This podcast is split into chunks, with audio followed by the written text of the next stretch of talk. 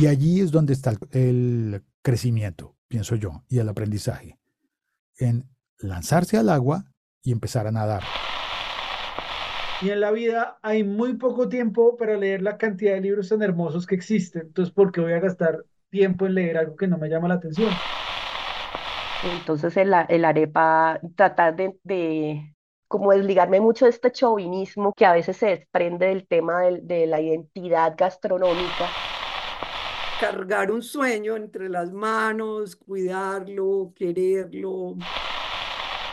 ¿Qué se dice? Es un podcast en el que junto a una invitada o invitado utilizamos un tema como excusa para hablar de cosas de la vida y así tratamos de llegar hasta el fondo de eso que nos apasiona. Escúchalo gratis y síguenos en arroba que se dice podcast.